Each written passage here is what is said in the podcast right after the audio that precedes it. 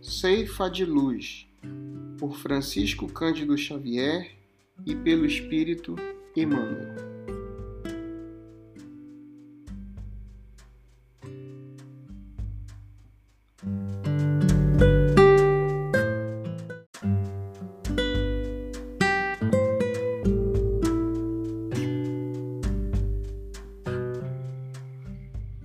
A Mestra Divina, abre aspas, Estais, pois, firmes. Reticências, fecha aspas. Paulo, em Efésios, capítulo 6, versículo 14.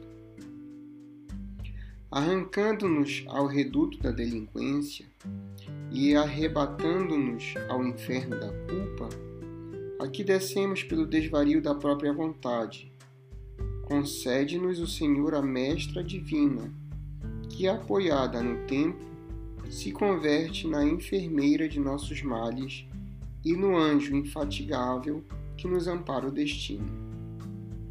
Paciente e imperturbável, devolve-nos todos os golpes com que dilaceramos o corpo da vida, para que não persistamos na, grande, na grade do erro ou nos cárceres do remorso.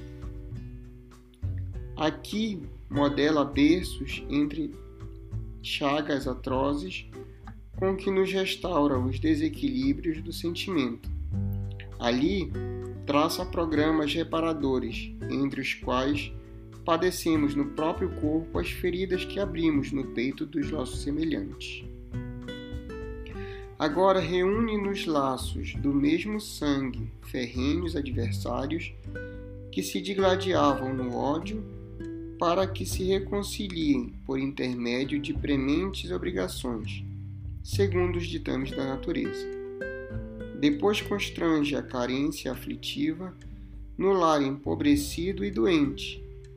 Quantos se desmandaram nos abusos da avareza e da ambição sem limite, a fim de que retornem ao culto da verdadeira fraternidade. Hoje, refaz a inteligência transviada nas sombras, pelo calvário da idiotia, amanhã recompõe com um buril de moléstias ingratas.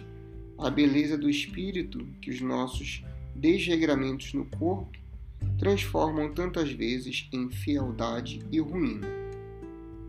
Aqui corrige, adiante esclarece, além reajusta, mais além aprimora incansável na marcha, cria e destrói, para reconstruir ante as metas do bem eterno, usando aflições e desgosto, desencanto e amargura, para que a paz e a esperança, a alegria e a vitória nos felicitem mais tarde no santuário da experiência. Semelhante gênio invariável e amigo é a dor benemérita cujo precioso poder sana todos os, todos os desequilíbrios e problemas do mal. Recordemos, no recinto doméstico ou na estrada maior, ante os amigos e os desafetos, na jornada de cada dia, quando visitados pela provação que nos impõe a suor e lágrimas, asserenemo-nos o próprio espírito e sorrindo para o trabalho com que a dor nos favorece, agradeçamos a dificuldade, aceitando a lição.